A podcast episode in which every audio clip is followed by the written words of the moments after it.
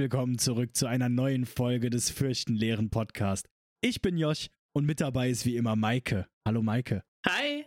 Wir haben uns so lange nicht mehr gesprochen. Also die letzte Folge war im Oktober, davor im September.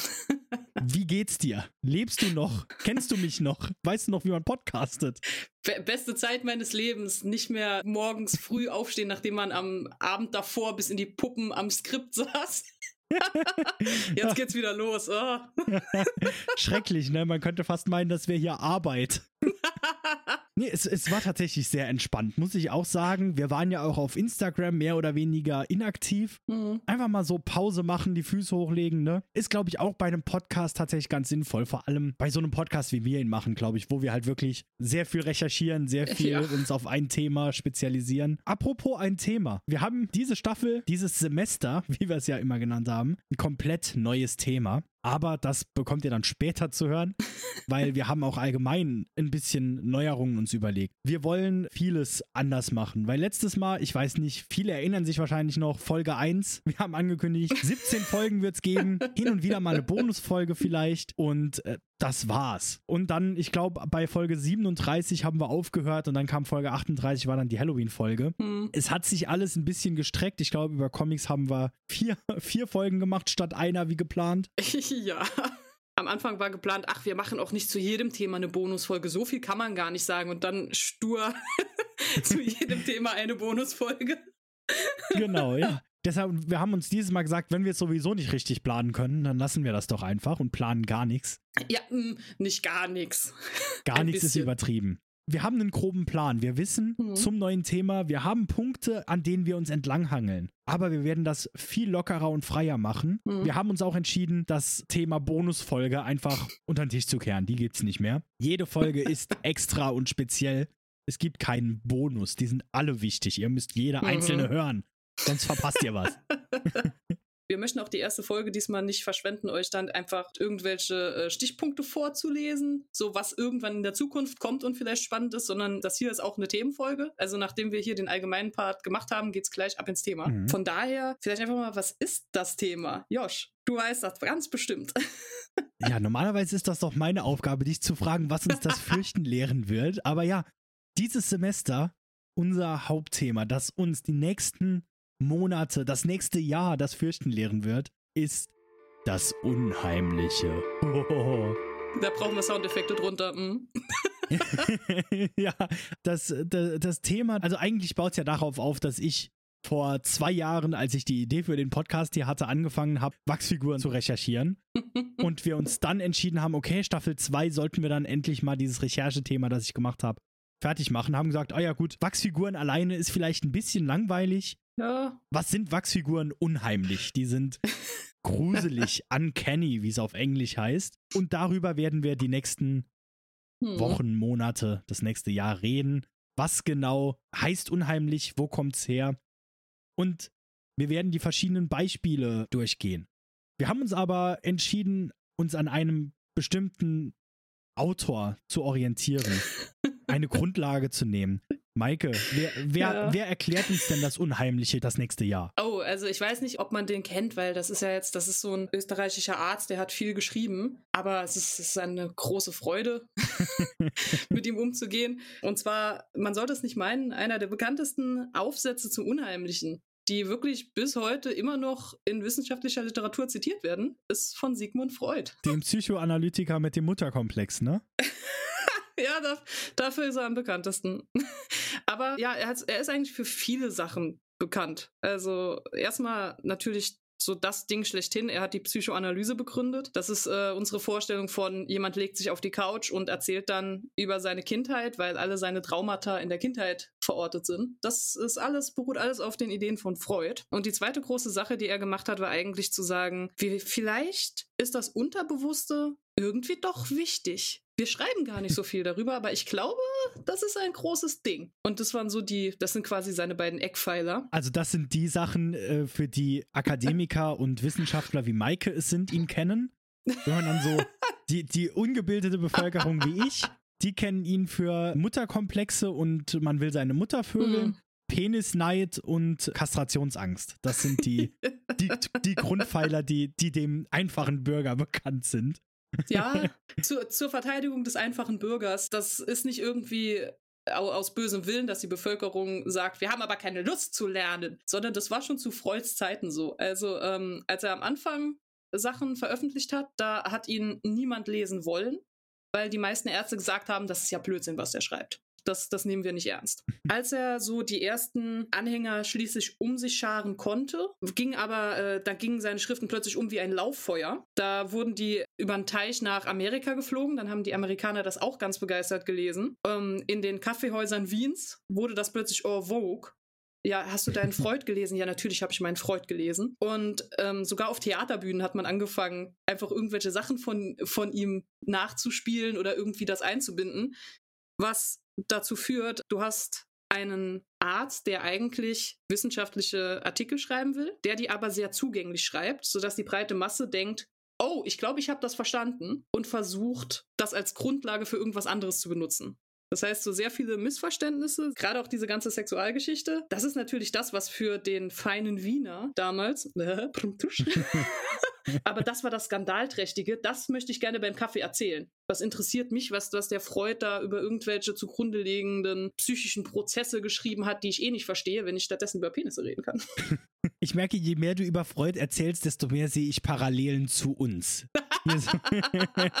An, angefangen, alle denken, oh, noch so ein Horror-Podcast und dann nächste Woche hört ihr dann das Theater in, in Amerika über Fürchenlehren. Unbedingt. Aber im Endeffekt auch wir, ne?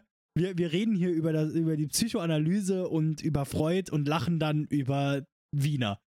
Weil wir, wir sind halt auch perfekt zu Freud passend, würde ich sagen. Ja, wir sind immer noch Kinder im Geiste. ja, vielleicht auch so als, als kleine Grundabsteckung. Der Freud hat äh, wirklich super viel geschrieben. Also, dass der Aufsatz des Unheimlichen in dieser Flut von anderen Aufsätzen vielleicht ein bisschen verloren geht. Es ist irgendwo schon fast natürlich. Vor allen Dingen, er hat sehr viele sehr, sehr wichtige Texte geschrieben. Ähm, er hat seinen Gründungstext für die Psychoanalyse geschrieben, was die Traumdeutung ist. Das mhm. kennen auch sehr viele, dass Freud eben sagt, jeder, also Sachen, die du im Traum siehst, haben immer auch eine Bedeutung und durch diese Elemente des Traums kann man nochmal Rückschlüsse machen auf deine Person, deine Traumata, deine Wünsche etc. Ähm, dann hat er eine Studie geschrieben von der ich den Namen nicht kannte äh, und auch nicht wusste, wie wichtig sie ist, die Psychopathologie des Alltagslebens. Mhm. Klingt erstmal so, okay, was ist es? Wir kennen es als den Freudschen Versprecher. Das ist die Studie, in der er festgestellt hat, dass Menschen sich vielleicht deshalb versprechen, weil ihr Unterbewusstsein einfach ausplaudert, was sie eigentlich meinen. Und das Bewusstsein kann, kommt aber quasi nicht schnell genug nach, um das nochmal zu korrigieren. Deshalb, also, deshalb sagen wir heute der Freudsche Versprecher. Ich werde auch nicht gar nicht weiter durch seine ganzen Aufsätze durchgehen, weil sonst würden wir morgen noch hier sitzen. Ich wollte nur so diese, dieses kleine Schmankerl noch ein bisschen einwerfen. Was man sagen muss, bevor wir uns überhaupt mit Freud beschäftigen, ist, es gibt sehr, sehr viel Kritik auch an Freud. Also uns ist das durchaus bewusst, wenn wir sagen, ach, wir nehmen Freud als Grundlage für den Podcast. Ja, es, äh, der, der ist nicht ganz unumstritten. Ja. Zum einen äh, dieser, dieser Pansexualismus-Vorwurf wird, wird es genannt, also diese Behauptung, dass eigentlich am Ende sowieso alles auf Sexualität rausläuft. Das ist eine durchgehende Kritik. Man kann sich ein bisschen drüber streiten, inwiefern das stimmt, weil das Problem ist wohl auch, dass Freud hatte ein etwas weit läufigeren äh, Begriff, was Sexualität angeht. Und der meint nicht immer spezifisch das, was wir heute auch mit Sexualität meinen würden. Deshalb ist es vielleicht für uns aus der heutigen Sicht dann merkwürdig, von Trieben und von, von Lustprinzip und sowas zu lesen, weil wir das automatisch mit anderen Dingen assoziieren, als Freud das vermutlich damals dann mhm. gemeint hat. Ne? Die zweite Kritik, die man Freud gerne gibt, ist, er neigt dazu, sich selbst zu widersprechen. Teilweise sogar innerhalb derselben Publikation. Er sagt am Anfang, ich werde Beispiele geben, dass Träume eigentlich auf infantilen Wünschen beruhen. Und dann gibt er Beispiele, in denen es nicht darum geht. Und dann ist es halt so, ja, hm.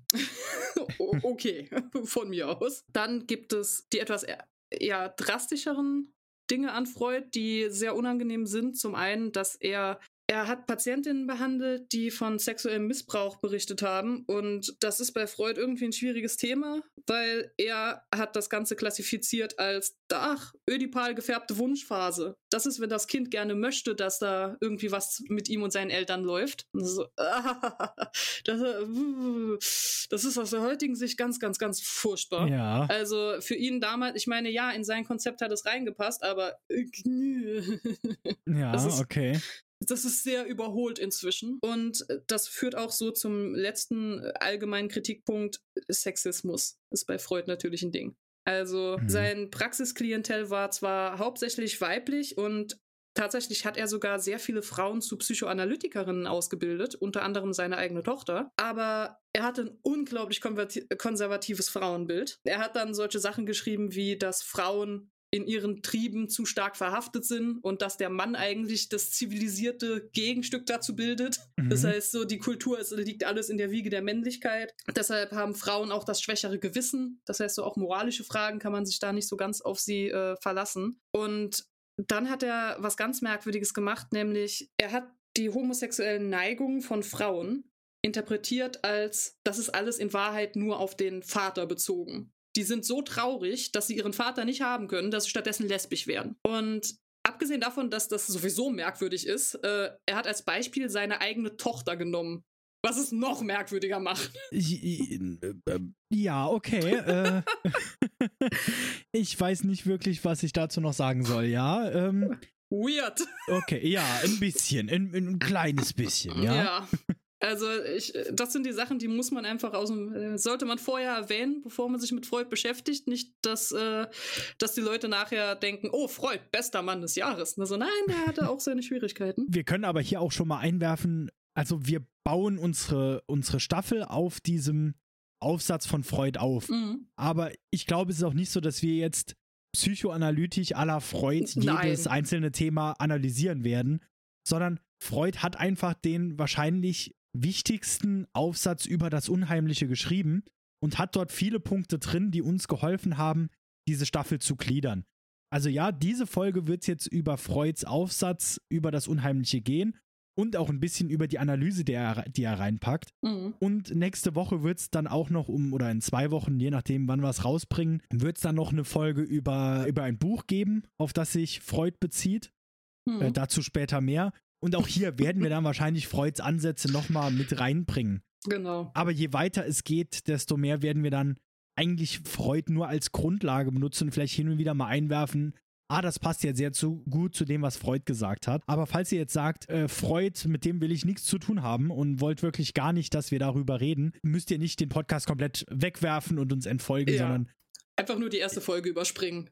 Genau. Dann und ab dann, dann wird er vielleicht mal erwähnt, aber mehr war es nicht. Nur, dass, dass da nicht jetzt irgendwie, ich meine, wir, wir haben immer einen, einen, gewissen Wissenshintergrund, den wir reinbringen wollen. Wir sind aber nicht äh, Psychoanalytiker und äh, werden jetzt alles so tief analysieren wie Freud. Und ich denke auch immer noch in seltensten Fällen, dass wenn irgendein Körperteil abgeschnitten wird, dass es, dass es dann darum geht, dass der Mann Kastrationsangst hat. Weil das, das kommt in diesem, in ja. diesem Aufsatz, nur allein in diesem Aufsatz schon relativ häufig vor. Ja. Wo ich mir denke, ja, okay, da, da bekommt jemand die Augen gestohlen. Das ist zurückzuführen auf die Angst, kastriert zu werden. Ja. Ja, ich meine, man muss Freud lassen, wenn man es liest, denkt man, okay, wie er das aufbaut, macht es Sinn.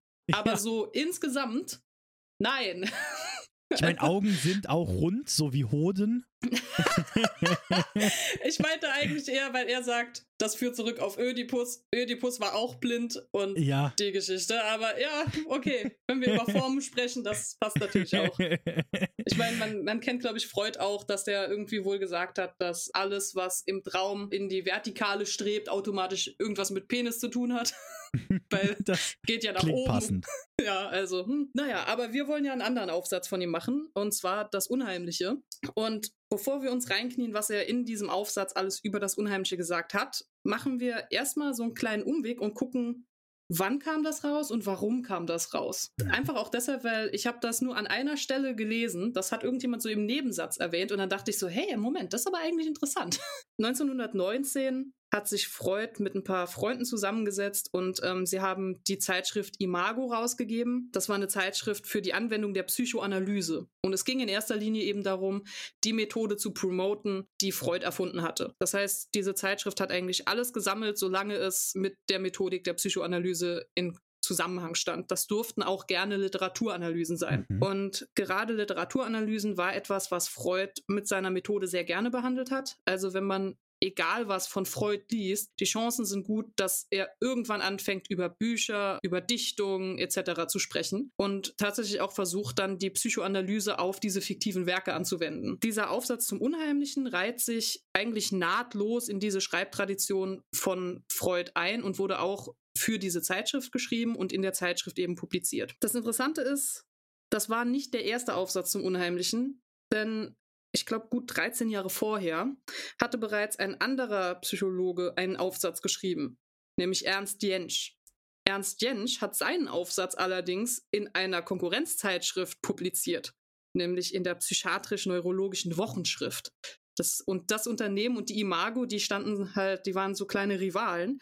Deshalb galt es dann auch erstmal jetzt einen Aufsatz zu schreiben, der den von Jentsch in jedem Falle übertrumpft, weil die Imago ist natürlich die bessere Zeitschrift. Natürlich. Und ja, deshalb sollten wir an der Stelle vielleicht auch ganz grob zumindest sagen, ja, was war denn das für ein Aufsatz, den der den der Jens da geschrieben hat. Das erste Wichtige, äh, was man wissen sollte, ist, dieser Aufsatz ist definitiv nicht so lang wie der von Freud. Ich glaube, der von Freud ist mindestens doppelt so lang, wenn nicht sogar dreifach so lang. Und das ist jetzt vielleicht nur meine Meinung. Wenn ich eine Leseempfehlung aussprechen sollte, würde ich immer sagen, lest lieber den Freud, weil bei dem Jens merkt man auch, dass das das war definitiv an wissenschaftliches Publikum gerichtet. Also teilweise die Formulierung und auch die Worte, die er benutzt, man merkt, das ist für Fachpublikum gedacht. Mhm. Wohingegen Freud, Freud schreibt das immer sehr zugänglich, sodass du eben das Gefühl hast, ja, der hatte vielleicht auch ein bisschen im Hinterkopf, dass ihn Leute lesen, die eventuell fachlich nicht so gebildet sind wie er. Mhm. Und das war bei Jentsch einfach nicht der Fall.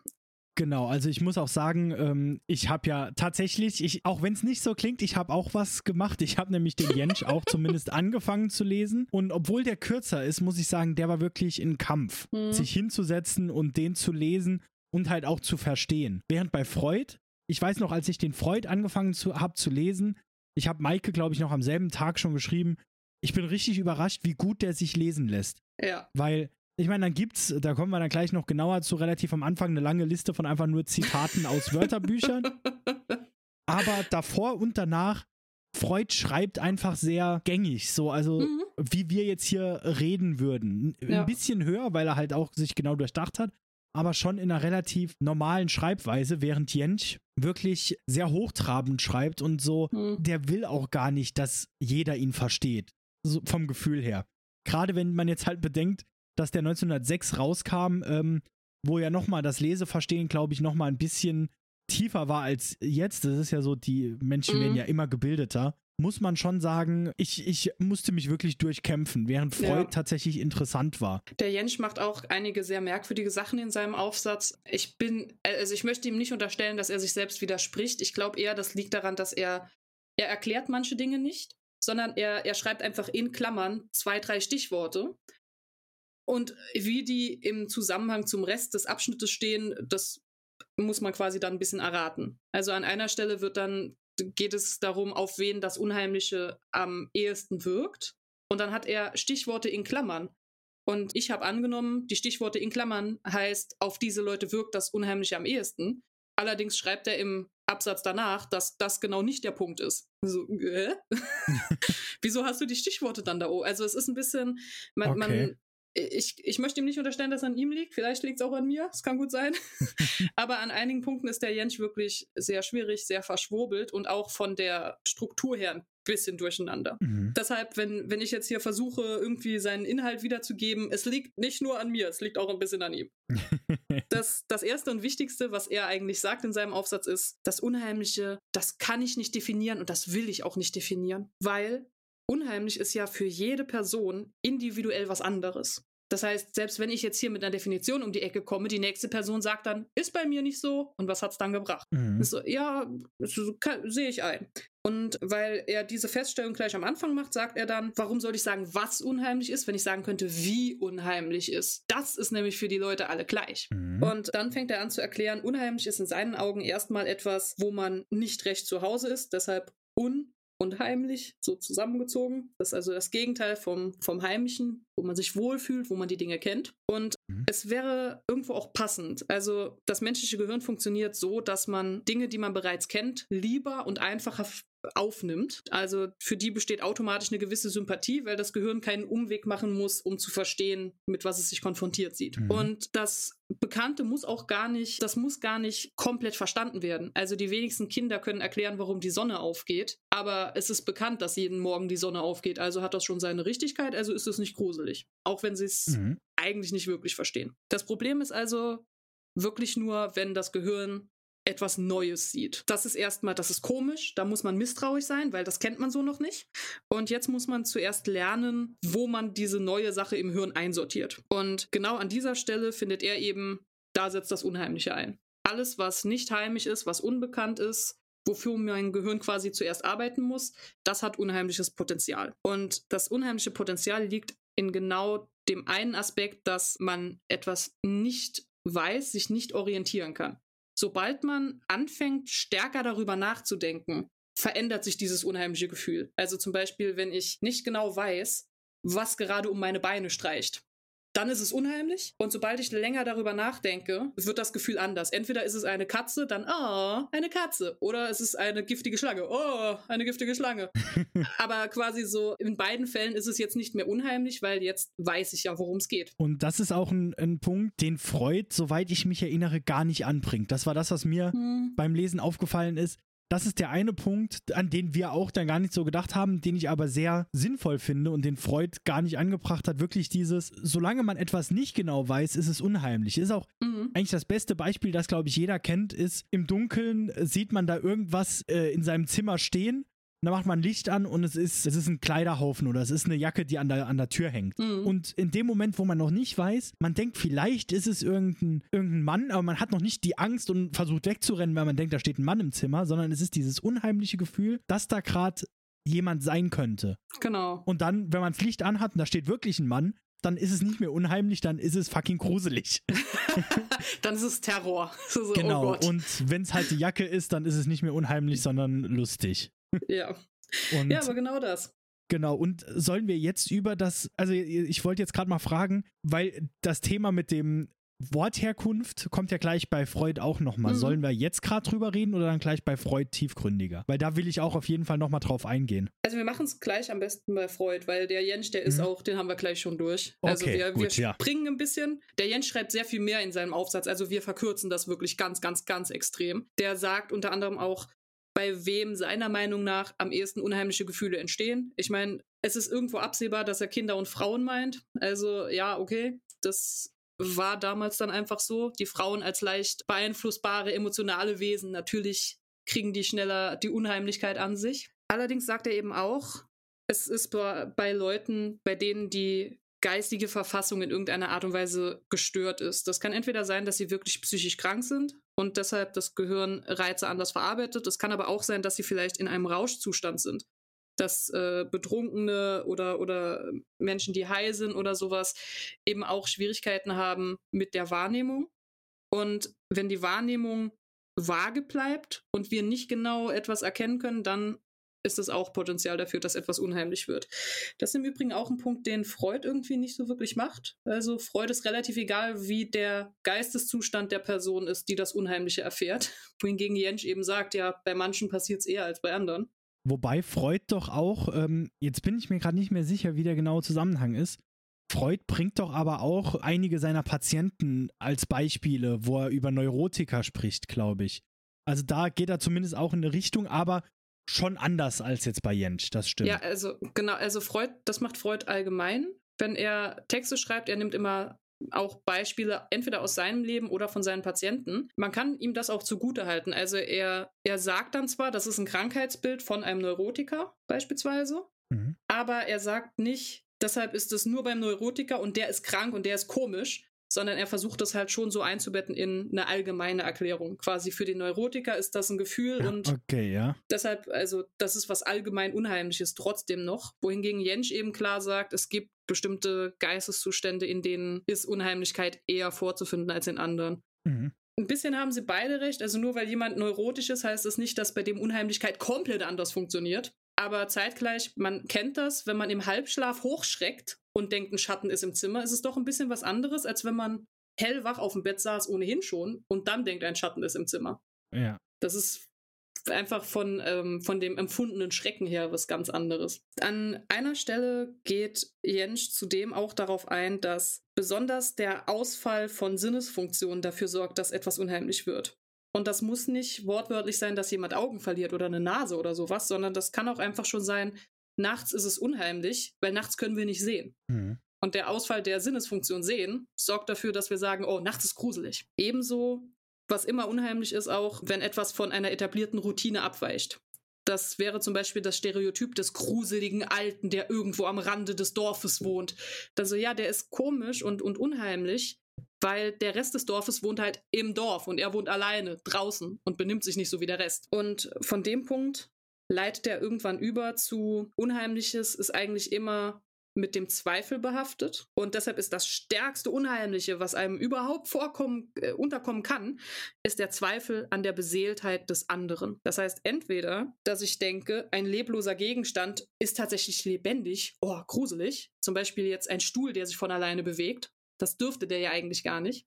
Der muss beseelt sein, sonst könnte er nicht hier über den Boden rutschen. Oder aber andersrum, man lernt ein lebendiges Wesen kennen und am Ende stellt sich heraus, es ist nur ein Ding. Es sieht aus wie ein Wesen, aber es ist keins. Lustigerweise, er kommt hier auch schon auf die Wachsfiguren zu sprechen Mhm. und sagt dann explizit, dass Wachsfiguren genau in dieses Schema passen und was sehr, sehr Unheimliches sind. Allerdings, je lebensechter die tote Figur ist, desto gruseliger. Also eine Wachsfigur sieht zwar nur aus wie ein Mensch, aber die bewegt sich wenigstens nicht. Wenn die jetzt noch anfangen würde, sich zu bewegen, dann wäre die noch mal unheimlicher. Und äh, das gibt's ja auch. Ja. Also teilweise in Wachsfigurenkabinetten bewegen sich dann die Figuren auch manchmal.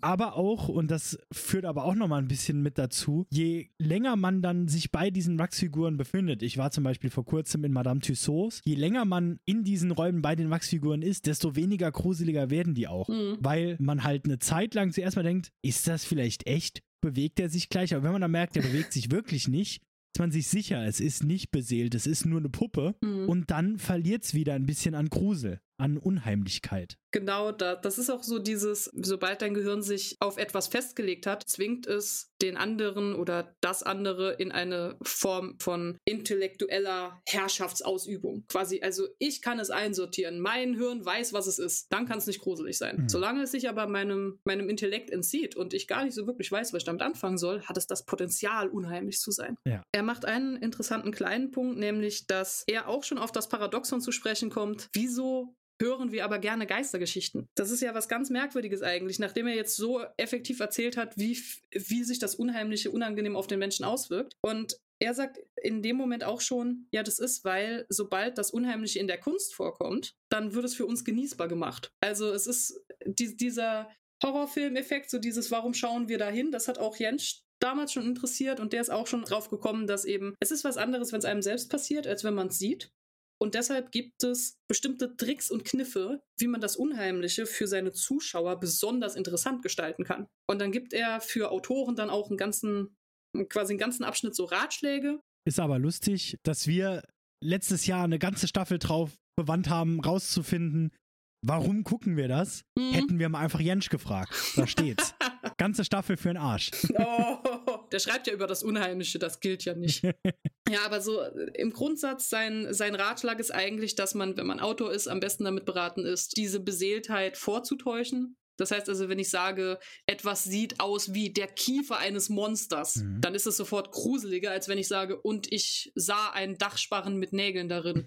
Also ja, das wirkt nicht so sehr. Ja. Auch wenn ich sage, ein gruseliger Dachsparren, so ja, nein. Ein unheimlicher Dachsparren. Ja, also deshalb so die Fantasie der Konsumenten tut natürlich immer einiges für die Unheimlichkeit, sowohl die fiktive Unheimlichkeit als auch eben tatsächlich in Situationen, wenn ich eine rege Fantasie habe, dann fallen mir tausend Sachen ein, die in der Dunkelheit lauern könnten. Wenn ich eigentlich so ziemlich stumpf bin, was das Fantastische angeht, dann, ich glaube, da ist nur mein Mantel, weil mehr fällt mir nicht ein. Ja. Und dann wirkt es natürlich auch nicht. Lustig ist auch, der Jensch an einem Punkt schreibt er über, alles war nur ein Traum.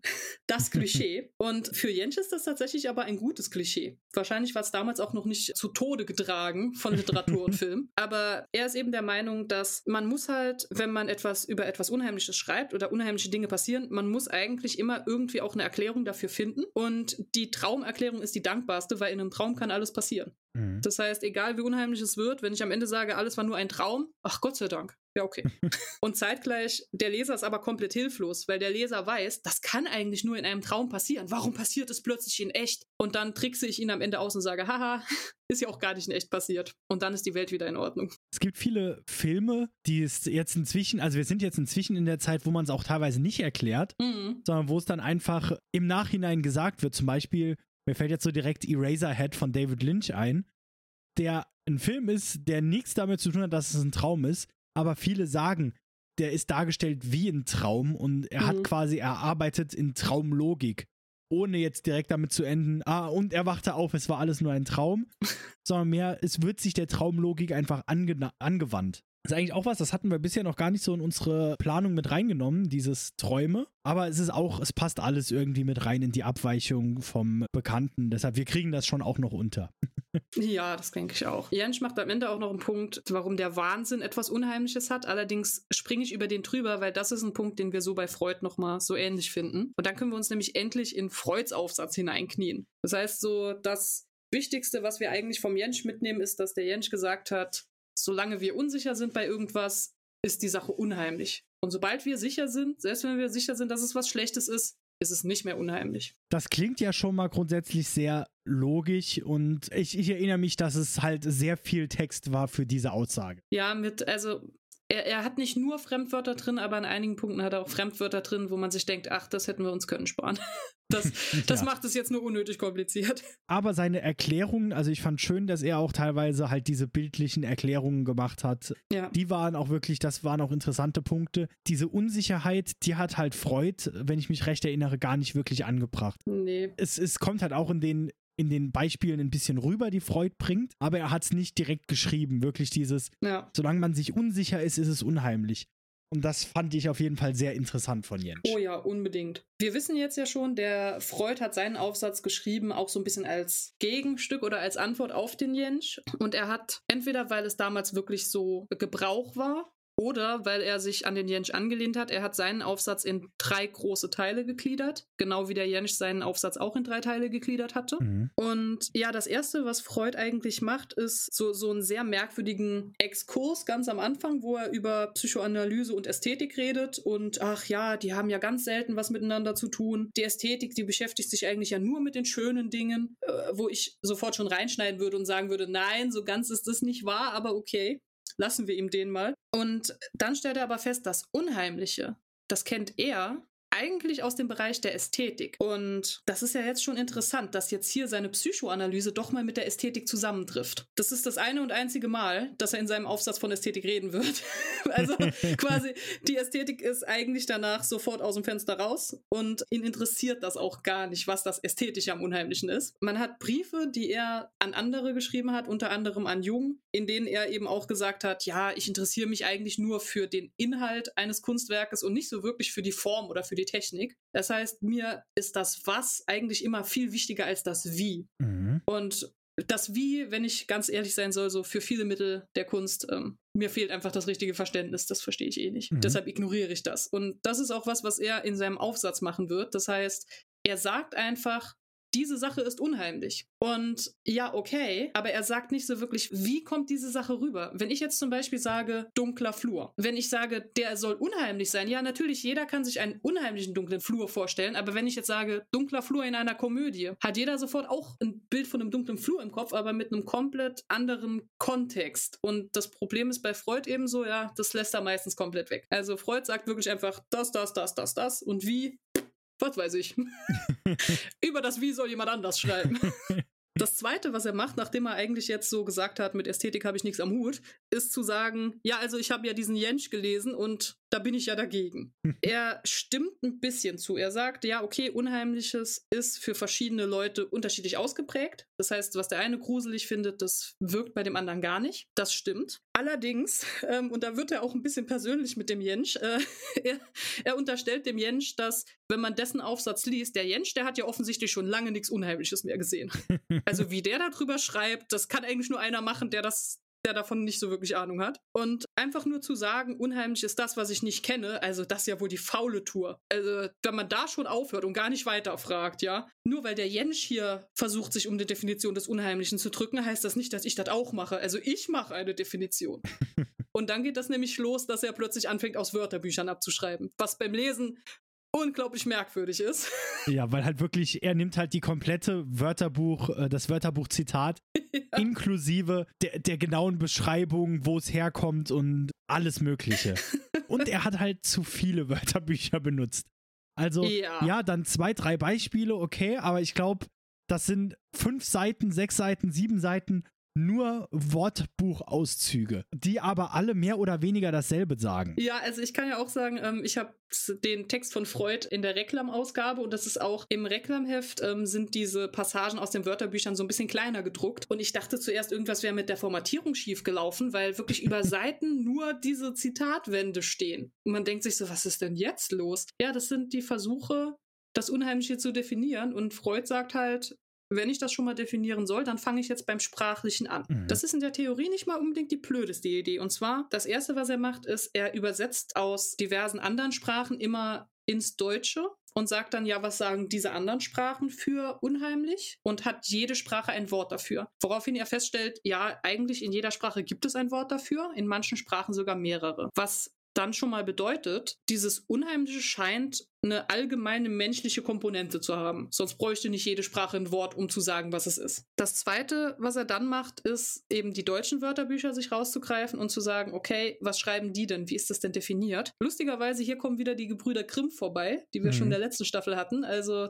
die haben natürlich so eins der wichtigsten Wörterbücher geschrieben. Aus der heutigen Zeit hoffnungslos veraltet, weil von 1860, aber zu Freuds Zeit immer noch sehr aktuell. Für alle, die unsere erste Staffel noch nicht gehört haben und jetzt erst eingestiegen sind. Wir haben über Brutalität und Gore in der, in der ersten Staffel auch über Märchen gesprochen und mhm. haben auch in diesem Zusammenhang mehr oder weniger gemeinsam gelernt, dass die Gebrüder Grimm überhaupt Wörterbücher geschrieben haben. Ne? Das ja. sollte man vielleicht für die, die es nicht gehört haben, nochmal einwerfen. Die, die zwei lustigen Märchenonkels, die hatten noch ein bisschen mehr zu tun, haben auch ein großes Wörterbuch der deutschen Sprache geschrieben. Der wichtigste Punkt seiner ganzen Zitate ist eigentlich, er stellt fest, es gibt das Heimliche, so was meint zu Hause, gemütlich, nicht fremd. Es gibt das Heimliche, das meint im Geheimen. Mhm. Es gibt allerdings auch, das sind wirklich dann ein bisschen veraltete Begriffe, zum Beispiel in der Dichtung sagt man dann heimlich und meint eigentlich schaurig. Also ein heimliches Gespenst ist ein schauriges Gespenst. Mhm. Und Darauf aufbauend sagt er, hey, stopp, das ist ja interessant. Wenn wir unheimlich sagen, meinen wir eigentlich das Gegenteil zu heimlich. Aber wenn ich mir hier nur im Wörterbuch angucke, was heimlich schon alles bedeuten kann, habe ich eigentlich die gesamte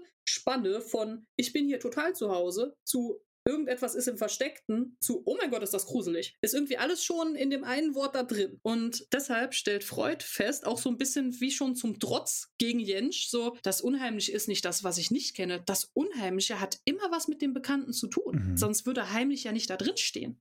Ich muss jetzt hier mal einwerfen, wir haben es eben schon kurz angesprochen. Ich finde das super interessant. Du kennst das bestimmt auch und die meisten Zuhörer wahrscheinlich auch. Es gibt diesen Fall, dass man ein Wort immer benutzt, ohne drüber nachzudenken, was es eigentlich bedeutet oder wo es herkommt. Und gerade unheimlich ist so ein Wort. Ich habe, glaube ich, bevor wir angefangen haben, für diesen Podcast zu recherchieren, noch nie drüber nachgedacht, dass in unheimlich die Wörter un und heimlich stecken. Und dann in dem Zusammenhang, dann haben wir drüber gesprochen, dass heimlich ja eigentlich zu Hause, heimisch auch, ne? Hm. Und dann habe ich ganz vergessen, vergessen, dass es auch noch heimlich im Sinne von, die machen das still und heimlich. Ja.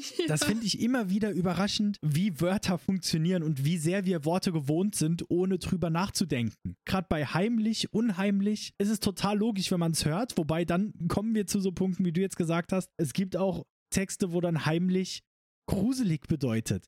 Mhm. Und dann wird es halt wirklich kompliziert. Da muss ich sagen, da hat Freud recht.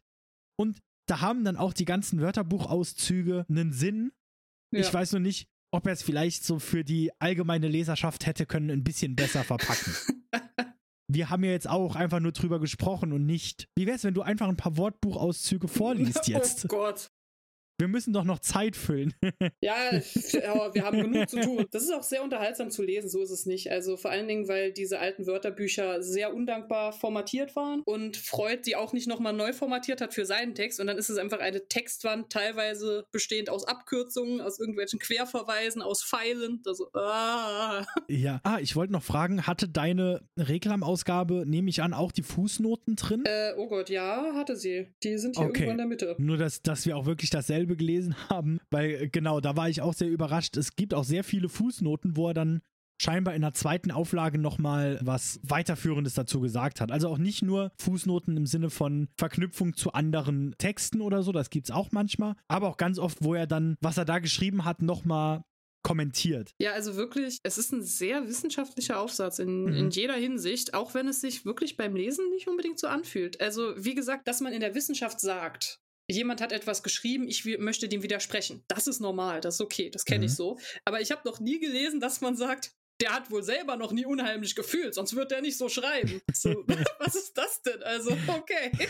Aber ja, das ist Freud, ne? Das macht es irgendwie dann charmant zu lesen. Ja, genau. So, zum eigentlich wichtigsten Teil des Aufsatzes ist der zweite Teil. Mhm. Im zweiten Teil, das sage ich einfach mal so ganz grob übergreifend, Freud stellt verschiedene Formen von Unheimlichkeit vor und für alle Formen gibt es eigentlich entweder ein Fallbeispiel, eine Erzählung, wo er selbst etwas Unheimliches erlebt hat, oder zumindest irgendwie literarisch dass er eine Geschichte wiedergibt und dann die Geschichte analysiert und sagt, ah, das sind die Punkte, die sind an der Geschichte unheimlich. Mhm. Und äh, man sollte dazu sagen, dass das der Teil ist, auf den wir uns vor allem in unserer Vorbereitung für die nächsten Monate beziehen, auf den wir eingehen wollen, der uns am meisten interessiert. Deshalb jetzt müsst ihr richtig genau. gut aufpassen. die erste Kategorie, die äh, sehr interessant ist, weil sie auch ein Rückgriff wieder auf Jensch ist, ist das Unheimliche des Wahnsinns. Im Großen und Ganzen sind sich Jensch und Freud, was das angeht, einer Meinung. Und zwar, der Freud sagt, es gibt unheimliche Menschen, die wir eben als unheimliche Menschen so bezeichnen würden. Einerseits, weil wir ihnen böse Absichten zutrauen und auch irgendwelche uns nicht ganz verständlichen Kräfte, wie sie diese bösen, bösen Absichten erreichen. Und diese Vorstellung eines unheimlichen Menschen lässt sich quasi übertragen auf den Wahnsinnigen und warum der Wahnsinn etwas Unheimliches ist. Für Laien, wenn sie zum ersten Mal eine Person sehen, die in irgendeiner Art und Weise eine geistige Störung hat. Für Laien ist es nicht klar zuzuordnen, was da gerade passiert. Man stelle sich jetzt vor, jemand, der um 1900 lebt, der keine ärztliche Ausbildung hat und der einen epileptischen Anfall mit ansieht. Mhm. Es gibt keine Möglichkeit für ihn zu erklären, was da gerade passiert, weil er kennt sich mit den körperlichen Funktionen überhaupt nicht aus. Er weiß nicht, was Epilepsie eigentlich ist. Er sieht einfach nur, dass jemand fällt, dass jemand zuckt, dass da irgendetwas nicht funktioniert.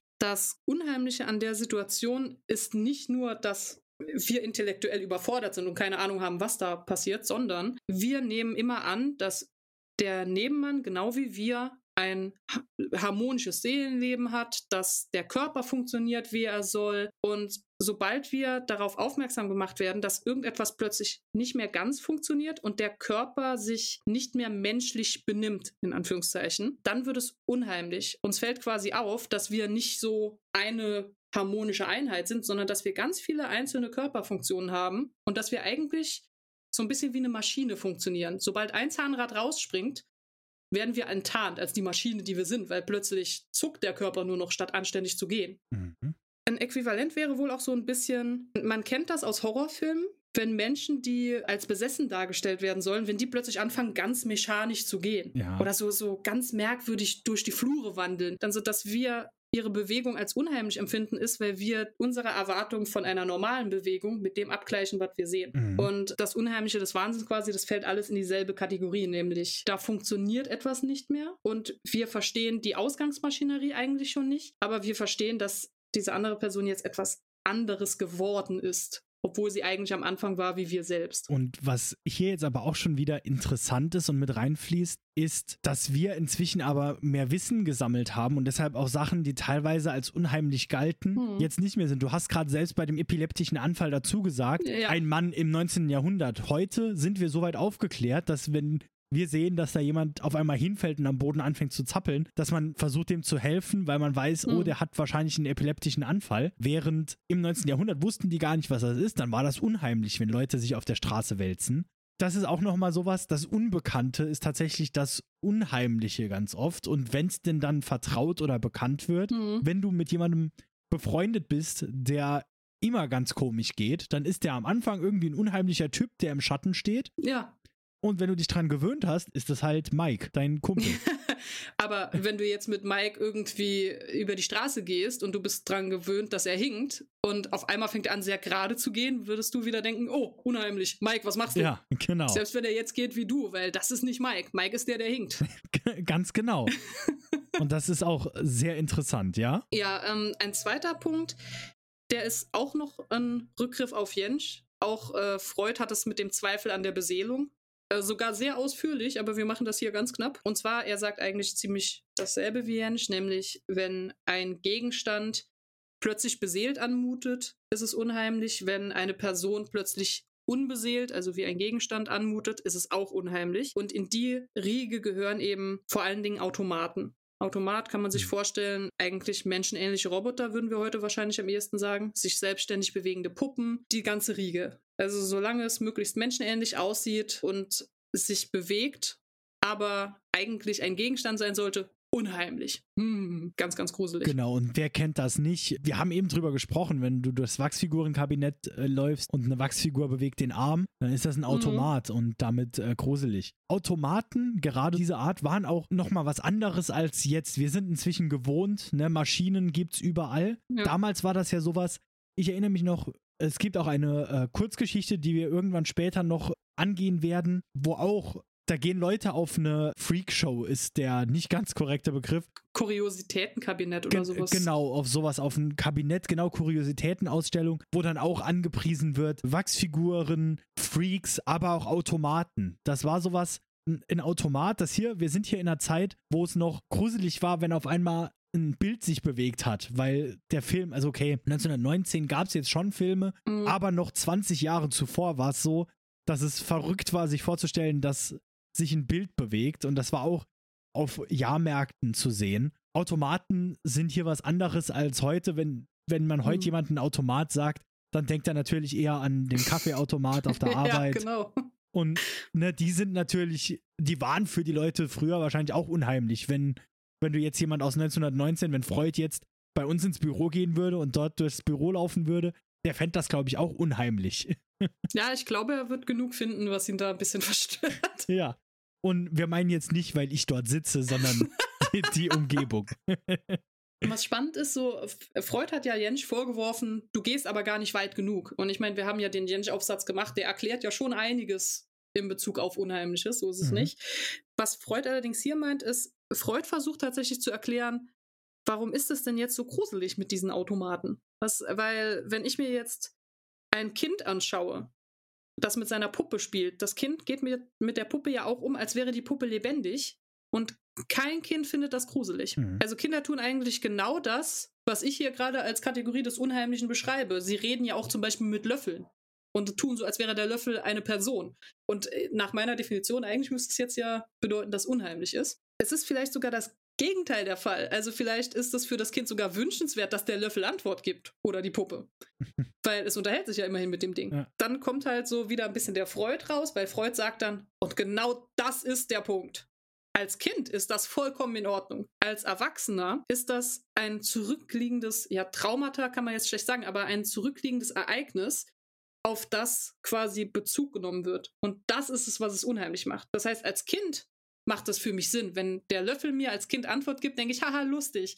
Wenn ich als Erwachsener anfange, mit einem Löffel zu sprechen und der Löffel gibt Antwort, denke ich, oh, das soll so nicht sein. Ein gutes Beispiel, was vielleicht auch in die, in die Richtung läuft, wenn man sich den Pixar-Film Toy Story anguckt.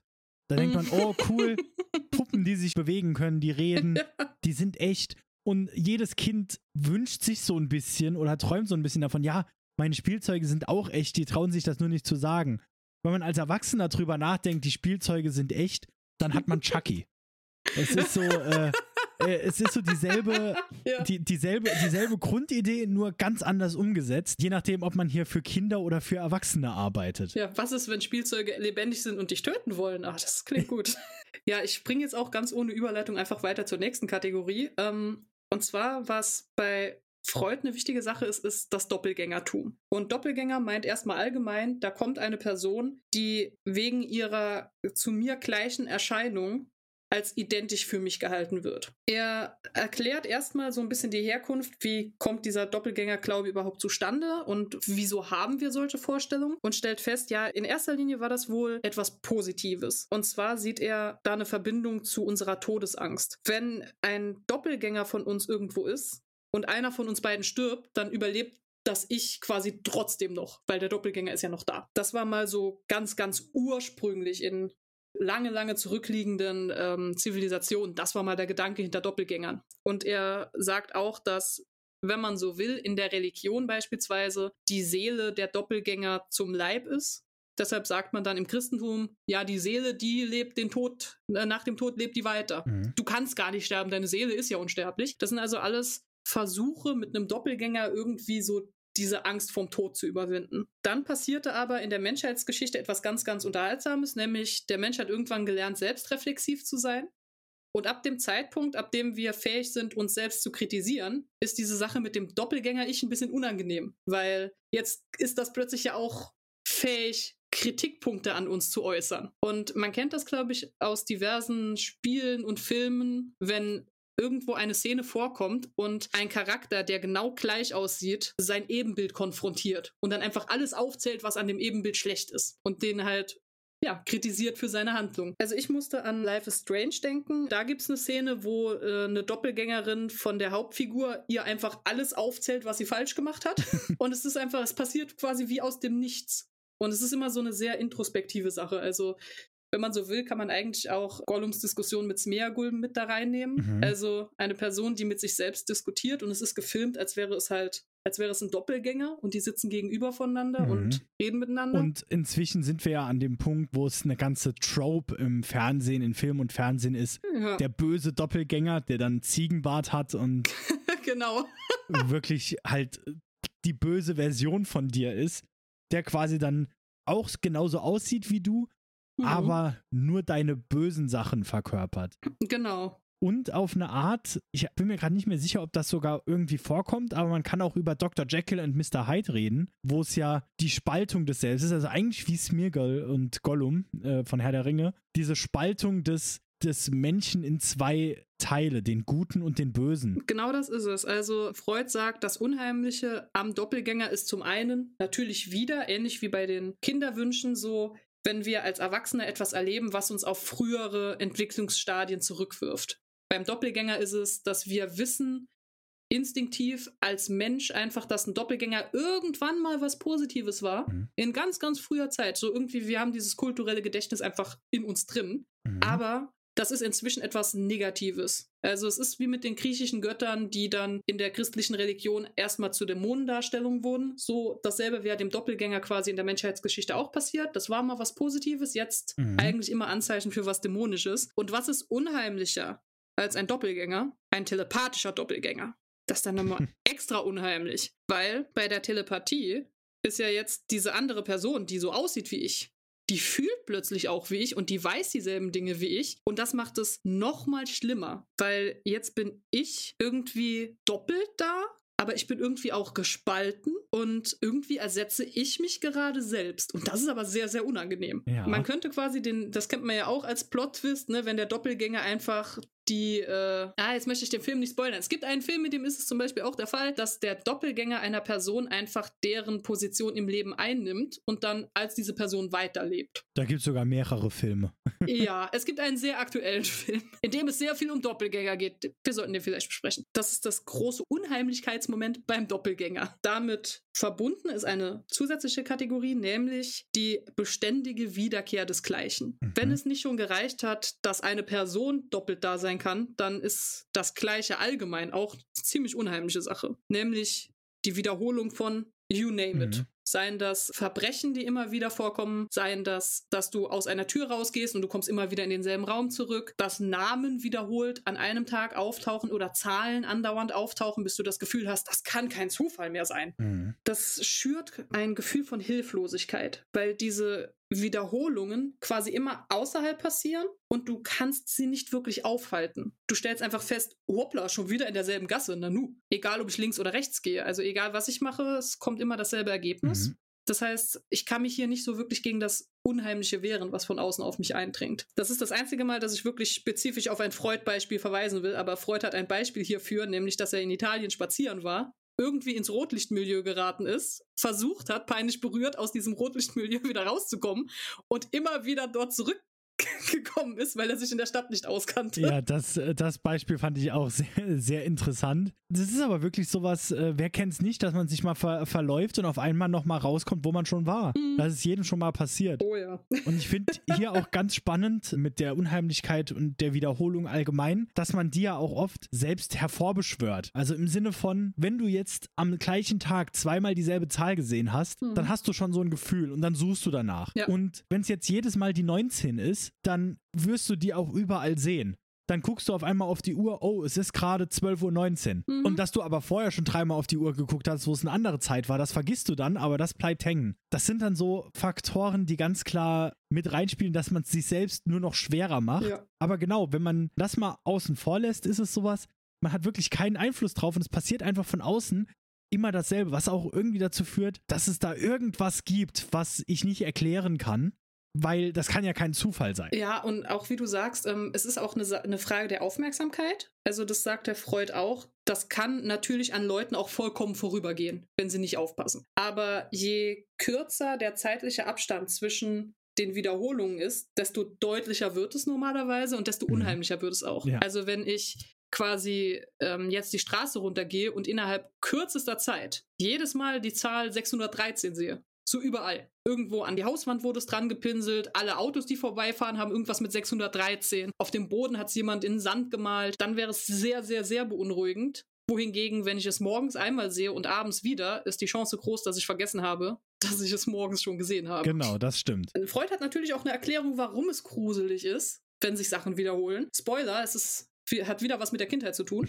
und zwar, man hat als Mensch den Trieb in sich, Dinge zu wiederholen. Ein ewiger Wiederholungszwang. Das äh, linkt zurück auf eine komplett andere Publikation von ihm auch, über die wir jetzt drüber springen. Aber als Kinder haben wir das noch nicht so unter Kontrolle und je älter wir werden, desto mehr schieben wir diesen Wiederholungszwang in unser Unterbewusstsein zurück und gewinnen Kontrolle über ihn. Das heißt, sobald sich Dinge außerhalb von uns wiederholen, erinnern sie uns an etwas, was wir verdrängt haben. Sie erinnern uns an diesen kindlichen Wiederholungszwang. Mhm. Das ist auch was, was äh, bei Freud öfter vorkommt, dass unheimlich immer auf alten Dingen beruht, die irgendwie entweder verdrängt wurden, vergessen wurden oder versucht wurden, so, wie soll man sagen, zu verstecken in einem selbst und die dann plötzlich wieder hochpoppen. Und in mhm. dem Moment, in dem sie auftreten, ist es unheimlich. Dann kommt die wahrscheinlich merkwürdigste Kategorie und die ist auch ein bisschen schwierig zu erklären. Freud nennt es einfach die Allmacht der Gedanken. Mhm. Was unter diese unheimliche Kategorie fällt, ist, um es jetzt ganz flach zu sagen, eigentlich Magie.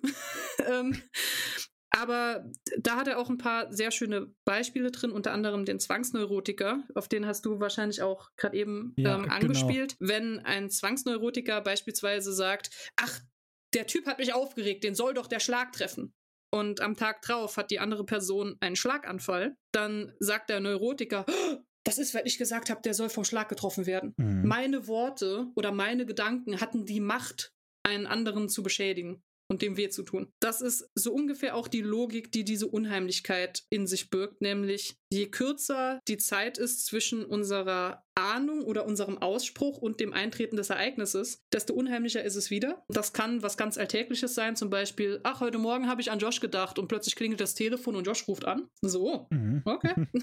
das ist jetzt nicht so stark unheimlich dann, weil es ja für mich ein triviales Ereignis wäre, aber. Weil du sowieso jeden Morgen an mich denkst. ja, natürlich. Und jeden Morgen rufst du mich an. Das ist wundervoll. Nee, aber je drastischer natürlich dann auch die Ahnungen sind, also den Tod von jemandem vorauszuahnen, der am selben Tag stirbt, wir würden wahrscheinlich alle abnicken, dass das schon eine sehr gruselige Sache ist. Ja, genau. Und ich glaube, Freud spricht da aber auch noch an, dass es hier auch ein bisschen noch darum geht, wie sehr man daran glaubt. Also, dass der Zwangsneurotiker mhm. zum Beispiel genau. ohne Probleme, wenn er denkt, der, den soll der Schlag treffen und der stirbt zwei Wochen später, hat er trotzdem das Gefühl, das ich war war's. jetzt, weil ich das gesagt habe. ja. Während halt jemand wie wir sagen würde, oh, das ist aber ein doofer Zufall. Mhm. Wenn das aber jetzt regelmäßig passiert, dann würdest du vielleicht auch anfangen, Gedanken zu machen. Oder halt wirklich sehr nah dran. So, wenn ich mir denke, den soll doch der Schlag treffen und im nächsten Moment schlägt ein Blitz in den ein. Ja. Dann würden wir uns Gedanken machen. Also, oh, okay. ja, also in dieselbe Kategorie fällt auch der böse Blick. Das ist ja so eine ganz typische Form des Aberglaubens, nämlich dass die anderen Personen neidisch sind auf etwas Kostbares, was man selber besitzt und was einem aber abgenommen werden kann. Was eigentlich passiert, wenn man sich vor dem bösen Blick fürchtet, ist, dass man auf andere projiziert. Wenn die so reich wären wie ich, wäre ich aber ziemlich neidisch. Deshalb sind die bestimmt gerade super neidisch auf mich. Ob die tatsächlich neidisch sind, ist jetzt sei mal dahingestellt. Ne? Das ist erstmal nur mhm. das, das Selbst, was man da auf andere Leute projiziert hat. Die vollkommen irrationale Angst ist eben, dass diese Leute nicht nur neidisch sind, sondern dass die vielleicht in irgendeiner Art und Weise eine Macht haben, dir die Sachen abzunehmen. Und sei es nur, dass sie die Macht mhm. über ihren Blick ausstrahlen. Das heißt so, sie, sie kommen nicht und nehmen es dir weg, wie ein anständiger Räuber oder Einbrecher es tun würde, sondern die Hexen auch noch dabei quasi, wenn man so will. Das ist einfach eine sehr irrationale Angst. Das ist auch etwas, wo Leute dann vielleicht sagen, ich fürchte mich halt vor diesem, ja, vor dem Gedanken, ich fürchte mich davor, dass irgendeine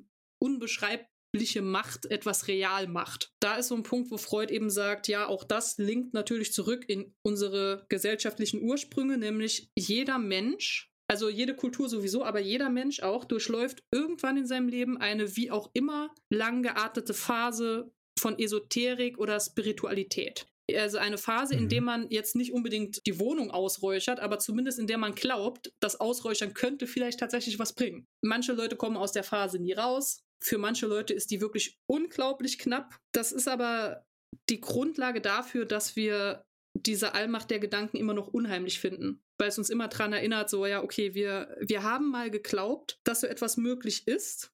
Und wenn es dann passiert, sagen wir, ich hab's immer gewusst. So quasi, ah ja, okay, klar. Damals habe ich schon geahnt, dass jemand mit einem bösen Blick jemand anders verfluchen kann und jetzt ist es passiert. Ja. Also das sagt Freud auch explizit an einer Stelle. Es gilt natürlich nicht für Menschen, die wirklich so wissenschaftlich abgeklärt sind, dass sie diese Phase endgültig überwunden haben. Aber für den Großteil der Menschen gilt das immer noch nach Freuds Meinung. Damit zusammenhängt vielleicht auch etwas, was immer besonders schaurig ist, allgemein, egal unter welchen Umständen, ist Tod, Leichen und alles, was dazugehört. Das ist die einzige mhm. Kategorie, die wirklich so ein bisschen rausgesetzt wird von Freud, weil die ja. anderen Kategorien, da kann man Gegenbeispiele für finden, aber Tod automatisch hat immer was Unheimliches an sich. Selbst wenn er komödiantisch dargestellt ist noch, weil wir haben alle Angst vorm Tod. Und diese Angst vorm Tod ist auch kaum bis gar nicht zu überwinden, nach Freud zumindest. Deshalb ist das Tote immer das Gegenstück zum Lebendigen. Das heißt, wenn wir irgendwo was Totes sehen, ist das immer so ein Angriff auf unsere Lebendigkeit. Mhm. Der Tod kommt, um uns mit in die Anderswelt zu reißen. Oder ja, ein Geist zum Beispiel ist ja auch was Totes. Ein Geist kommt zurück, um uns zu verfluchen, weil er uns das Leben neidet. All diese Gedankenzüge sind für Freud eben mhm. mit der Unheimlichkeit beim Tod verknüpft. Auch an dieser Stelle Religion ist da immer eine sehr dankbare Angelegenheit, wenn man dann versucht, diese Angst vom Tod zu verdrängen und die irgendwie loszuwerden. Es ist allerdings so, dass nicht nur für religiöse Menschen der Tod was Gruseliges ist, sondern selbst in der gebildeten Schicht macht sich diese Angst immer noch breit. Und zwar beschreibt Freud das als gebildete Menschen versuchen, diese übernatürlichen Erscheinungen des Todes wie Geister oder tanzende Skelette oder sowas, die versuchen sie halt als fantastische Gebilde abzutun, weil aha, wir sind zu gebildet, um zu glauben, dass so etwas existiert. Also das ist der Part der Angst, den sie unterdrücken quasi. Sie wissen, irgendwann werden wir sterben, damit kommen sie klar, aber mit den übernatürlichen Aspekten, die damit verbunden sind, nicht. Und weil sie diese Punkte verdrängen, wäre es halt für gebildete Menschen eventuell gruselig, wenn sie jetzt plötzlich tatsächlich einen Geist sehen.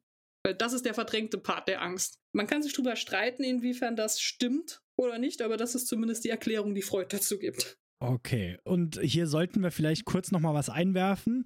Für die, die letztes Semester schon zugehört haben, die erinnern sich vielleicht dran, wir haben Gore besprochen, aber komplett Zombies außen vor gelassen.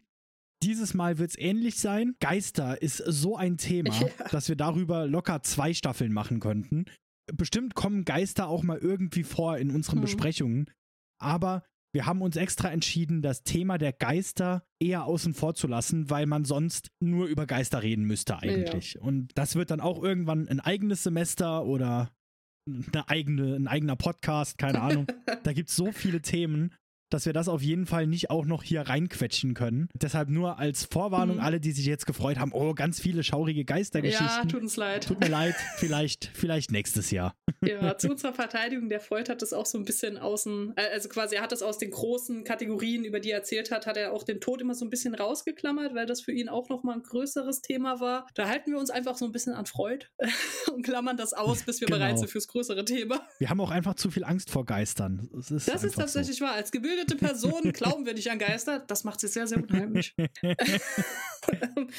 ja, also das ist im Großen und Ganzen eigentlich das zweite Kapitel seines Aufsatzes. Mhm. Jensch sagt, das Unheimliche ist das Unbekannte und Freud sagt, nein, genau das Gegenteil. Das Unheimliche ist eigentlich immer etwas, das wir einmal kannten, das wir dann verdrängt haben und das jetzt plötzlich wieder hervorkommt und uns nochmal konfrontiert. Mhm. Sei das jetzt, dass das Kindheitsängste oder Wünsche sind, sei das, dass das überwundene gesellschaftliche Zustände sind, zum Beispiel, dass die aufgeklärte Gesellschaft äh, 1900 nicht mehr an Magie glauben wollte, so unbedingt, weil jetzt hat man ja Wissenschaftler, mhm. aber das macht die Magie nicht weniger unheimlich, eher im Gegenteil. Und zudem stellt er auch an einem Punkt noch fest, es ist auch immer dort unheimlich, wo eine Grenze verwischt wird zwischen dem, was Fantasie ist und zwischen dem, was Realität ist. Das geht so ein bisschen auch auf diese magische Geschichte zurück. Wenn plötzlich irgendetwas anfängt mhm. zu schweben, dann ist das erstmal merkwürdig, weil in der Realität sollte der Stuhl nicht abheben und durchs Zimmer sausen.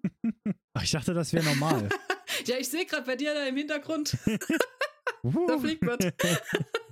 Diese, äh, sobald dieser verwischende Zustand eintritt, man kennt das äh, selbst vermutlich auch aus diversen Filmen und Büchern, wenn Dinge passieren, die man mhm. sich nicht so ganz erklären kann, von denen man aber auch nicht sagen kann, das ist einfach absolut abstrus, sondern das, was so gerade an der Grenze herumschwebt, das ist dann das, wo besonders der unheimliche Aspekt drin sitzt. Und das ist ja eigentlich auch das, was Jentsch grundsätzlich gesagt hat. Genau. Wenn es an der Grenze ist, wenn wir nicht genau wissen, was ist hier los. Das ist das, wo es wirklich unheimlich ja. ist. Sobald es sich in eine Richtung auflösen lässt, ist es immer schon entweder mehr als unheimlich oder gar nicht mehr unheimlich. Wie gesagt, genau. wenn der Stuhl hinter dir schwebt, in dem Moment, wo du nicht genau weißt, was passiert, ist es unheimlich. Wenn du dann siehst, ah, der hängt an Seilen, dann ja. ist es nicht mehr unheimlich. Wenn der dann aber tatsächlich schwebend auf dich zugeflogen kommt, dann rennst du weg. dann ist es nicht mehr dieses unheimliche Gefühl von, oh, was ist das, sondern ja. das ist Angst, nennt man genau. das. Das ist was anderes. Im dritten Teil von Freuds Aufsatz kommen eigentlich auch nur so ein paar ausklingende Worte, sage ich jetzt mal. Mhm. Aber etwas, was er macht, was bislang ja auch sehr kurz kam, ist, er nennt die klassische Unheimlichkeitskombi. Still, mhm. allein, dunkel. Jeder Horrorfilm-Fan weiß sofort, ja, stimmt.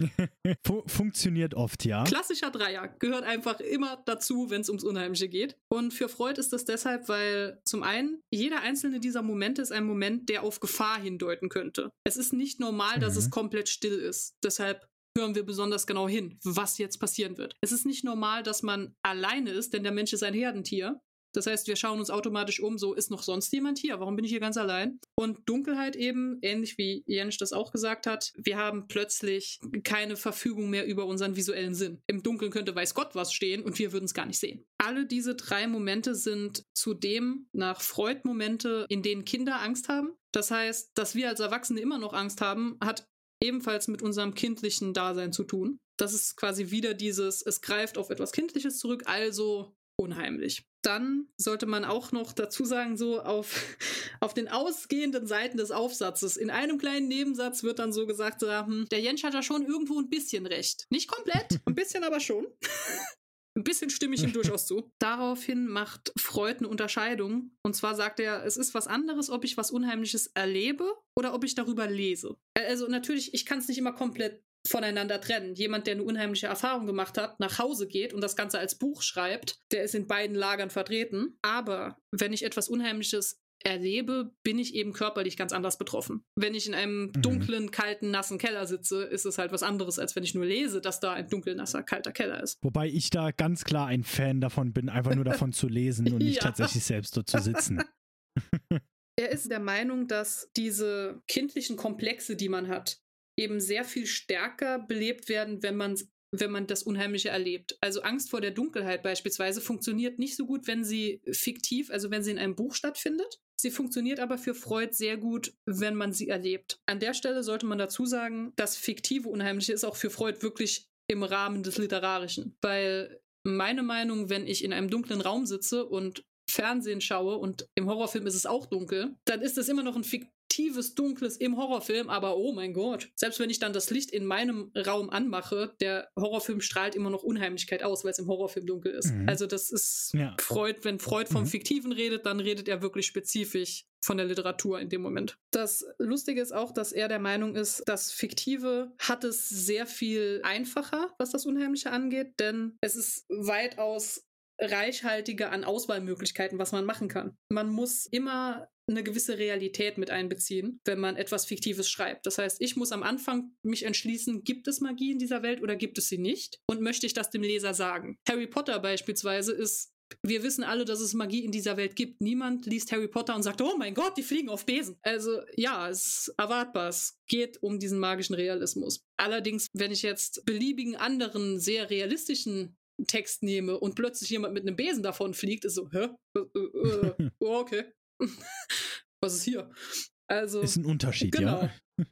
Und deshalb stellt Freud auch fest, in der Literatur kann man eben vieles, was im Leben nicht unbedingt unheimlich wäre, unheimlich machen und umgekehrt im Beispiel, er nimmt auch Märchen als Beispiel, diese Sache mit der Wunscherfüllung. So, ich sage etwas und es, ich bekomme es einfach. In Märchen ist es nicht unbedingt ganz ungewöhnlich. Man, man denke jetzt auch an sowas wie Disneys Aladdin dass der Genie Sachen herbeizaubert, ist nicht unheimlich. Und dann stellt Freud eben fest, ja, das ist aber spezifisch deshalb, weil in Märchen eine Realitätsprüfung entfällt. Das hat gar nicht erst das Bestreben, sich als tatsächliche Realität zu verkaufen, sondern es ist eine Märchenwelt, alles ist möglich. Wohingegen ein Buch, was eben eine Welt beschreibt, die unserer sehr, sehr ähnlich ist, und dann plötzlich was Gruseliges darin passieren lässt, oh, das ist unheimlich. Weil das ja nicht so, wie, wie wir erwarten würden, dass es in unserer Welt funktioniert. Oh Gott. Daher kommt dann zum Beispiel auch, dass, wenn wir Dantes Inferno lesen, wir finden die Geister nicht gruselig, beispielsweise, weil wir mhm. wissen, worauf wir uns einlassen. Der Dichter hat es uns am Anfang quasi gesagt. Was ich noch einwerfen will, was mir jetzt gerade noch als Beispiel eingefallen ist, der umgekehrte Gedanke äh, funktioniert aber manchmal auch. Zum Beispiel, wir haben über Märchen ja auch eine ganze Folge gemacht, wo es auch ging, unter anderem das Märchen vom Schlachtenspielen.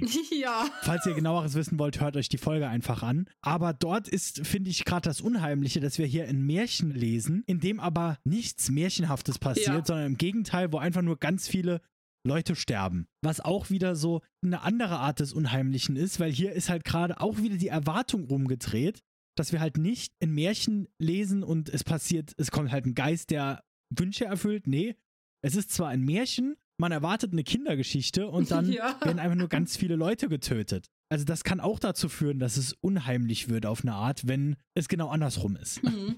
Ja, absolut. Bin ich voll deiner Meinung.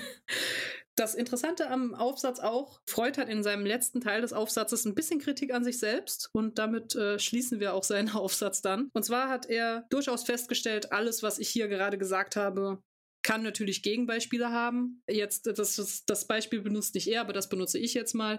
Die Beseeltheit von Gegenständen ist in Die Schöne und das Biest auch ein großer Teil, aber wirklich nicht unheimlich gestaltet. Also er ist sich sehr bewusst, dass er zwar Kategorien aufgemacht hat, aber jede Kategorie eigentlich auch Ausnahmen hat, in denen es dann plötzlich nicht unheimlich ist. Und er stellt auch selbst nochmal fest, so, ach ja, hm, ich meine, man könnte ästhetische Untersuchungen anstellen. Ich habe das nicht gemacht, aber es könnte sich lohnen. Und damit ist er dann fertig mit der Selbstkritik quasi. Sein Aufsatz im Allgemeinen hat auch von anderen Autoren Kritik erhalten. Da gehe ich nicht so ganz jetzt in die Tiefe. Also der ist aber auch dadurch, dass er so oft zitiert und diskutiert wird. Natürlich gibt es einige, die auf die Probleme mit dem Aufsatz hinweisen. Die mangelnde Ästhetik das vorderste Problem. Wenn ich alles nur auf seinen Inhalt reduziere und nicht darauf, wie der Inhalt präsentiert ist, habe ich eigentlich kein allumfassendes mhm. Verständnis vom Unheimlichen. Das zweite Problem ist, Freud benutzt ja Psychoanalyse in seinem Aufsatz, um die verschiedenen Beispiele zu, durchzugehen. Wir haben das jetzt übersprungen, aber er führt an einigen Beispielen auch alles zurück auf den Oedipus-Komplex und sagt dann zum Beispiel, ja, ich habe dieses Buch gelesen, das Buch war unheimlich. In meiner Theorie des Unheimlichen hat das Nichtsehen, das Fehlen von Augen, aber Mhm. mit dem Oedipus-Komplex zu tun. Also ist dieses Buch über den Oedipus-Komplex. Und dann haben halt Leute schon gesagt, so ja, aber hör mal, ähm, da, nach deiner Meinung gäbe es von 500 Büchern 450, die alle dasselbe Thema behandeln. Und das glauben wir irgendwie nicht so ganz. Also das ist so der große Gleichmacher dann. Sobald man die Psychoanalyse drauf anwendet, dann wird es auf einmal, wird es auf einmal ein Buch für einen Oedipus-Komplex, egal worum es vorher ging. Das kann ja nicht sein. Aber ist es denn nicht so, dass wir ja alle unterbewusst unsere Mütter vögeln wollen und das deshalb in alle unsere Werke und Bücher reinschreiben? Ja, das wäre jetzt Freuds Antwort darauf. genau. Also es ist einfach, der Autor, der wollte das, der wusste das nicht. Klar, alle Bücher handeln davon, weil jeder das so will. Das ist ganz klar. Das ist ja im Unterbewusstsein. Und jeder hat Kastrationsangst, besonders Frauen. Ja, natürlich. Absolut gut. Nee, die haben Nee, dann wir haben Penisneid, Penisneid, ne? ja. Bei uns ist das ja schon Genau. passiert hier. Ist ja kein Penis mehr da. Die, die Kastration ist ja schon, genau. Ja, aber die äh, eine, eine letzte Kritik, die halt für uns für den Podcast jetzt auch ganz wichtig ist, nämlich es gibt die Vertretung, dass es ein Medium des Unheimlichen par excellence gibt. Und dieses Medium ist der Film. Mhm. Das heißt, eigentlich, wenn ich vom Unheimlichen rede, wird eigentlich immer angenommen, hey, ihr werdet über Filme sprechen. Weil das ist das Medium, in Mhm. dem das Unheimliche besonders gut rauskommt. Und warum steht das nicht in Freuds Text? Du hast selbst gesagt, also Mhm. zu dem Zeitpunkt, als er geschrieben hat, das war 1919, glaube ich, er hätte die Möglichkeit gehabt, ins Kino zu gehen. Es- Also er hätte sich Ja. Filme anschauen können. Das kommt daher, dass Freud einfach persönlich kein großer Fan des Mediums war. Der war damals 63 und hat gesagt, Kino ist auch nur so eine Modeerscheinung. Das geht vorbei. Und Ja. Und man muss dazu sagen, 1919, also sagen wir so, die, die großen Horrorfilme, die waren noch nicht gemacht. Mhm. Also gerade sowas wie das Kabinett des Dr. Caligari oder Nosferatu, die Nosferatu. kamen erst ein paar Jahre später raus, genau. Aber äh, es gab trotzdem auch zu dieser Zeit schon unheimliche Filme und entsprechend, er hätte zumindest müssen mal drauf eingehen. Ja, es gibt sogar ähm, zu, also er macht Beispiele aus der Literatur, zu denen es zur damaligen Zeit bereits Verfilmungen gab. Also ich habe mir auch ein paar Filme aufge aufgeschrieben, die ich noch gucken will für den Podcast jetzt. Da ist es auch so, das ist dann das, was wir jetzt mit dem Podcast besser machen. Wir nehmen Freud Genau. und machen ihn besser, weil wir wissen ja, was die Leute wollen.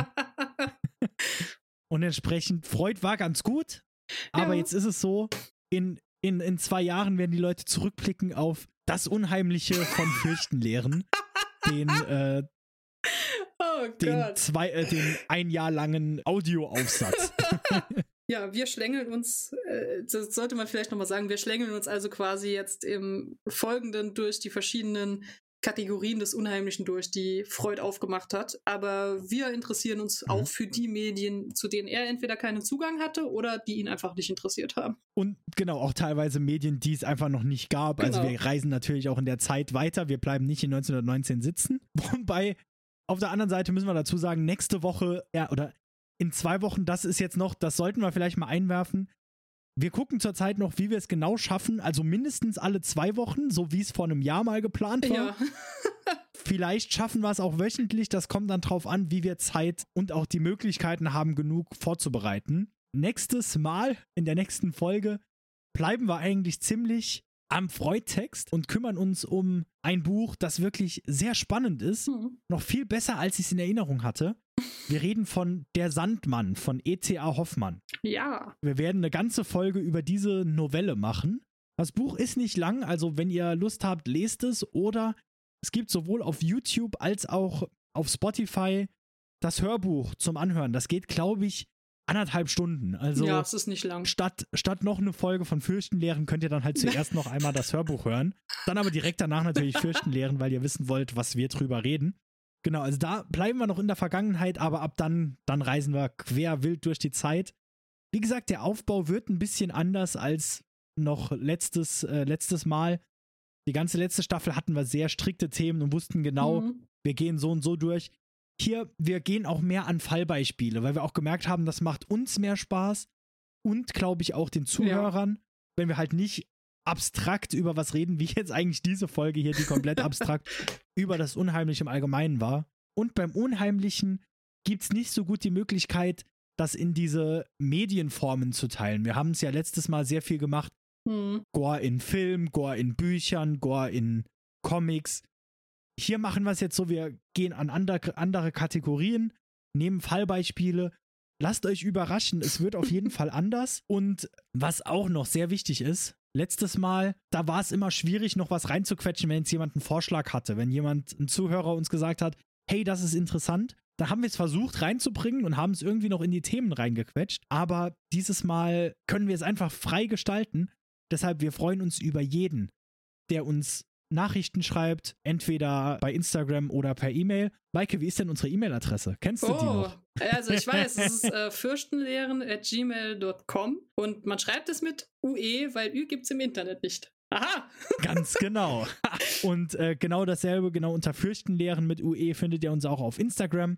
Auf YouTube Kommentare, auch direkt unter diesem Video, sind auch gern gesehen. Also egal, wo ihr uns hört, schreibt uns, gebt uns Ideen, worüber wir reden könnten. Wir haben auch extra noch nicht so viel angekündigt, also wenn ihr Ideen habt und wir haben die schon, dann sagen wir vielleicht trotzdem Danke für den Tipp an euch, obwohl wir die Idee selbst schon hatten.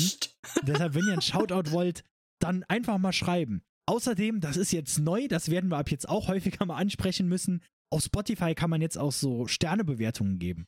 Und wir würden uns tierisch freuen, wenn ihr uns so eine 5-Sterne-Bewertung dalassen würdet weil dann finden uns mehr Leute und wir kriegen noch mehr Ideen, worüber wir schreiben können ja. oder reden können. Mach das und Maike, hast du noch irgendwelche letzten Worte? Ach gut. Nein, ich hoffe, es war nicht zu trocken. Äh, wirklich den, den Freud kann man auch, wenn man den selber liest, man hat schon Spaß dabei und ich hoffe, es hat einigermaßen Spaß gemacht, durch den Aufsatz durchzugehen. Mir hat Spaß gemacht und das ist ja das, was zählt. also, danke fürs Zuhören. Wir hoffen, ihr schaltet auch das nächste Mal wieder ein und wir hoffen, wir konnten euch trotz dem relativ trockenen Thema auch diese Woche wieder das Fürchten lehren.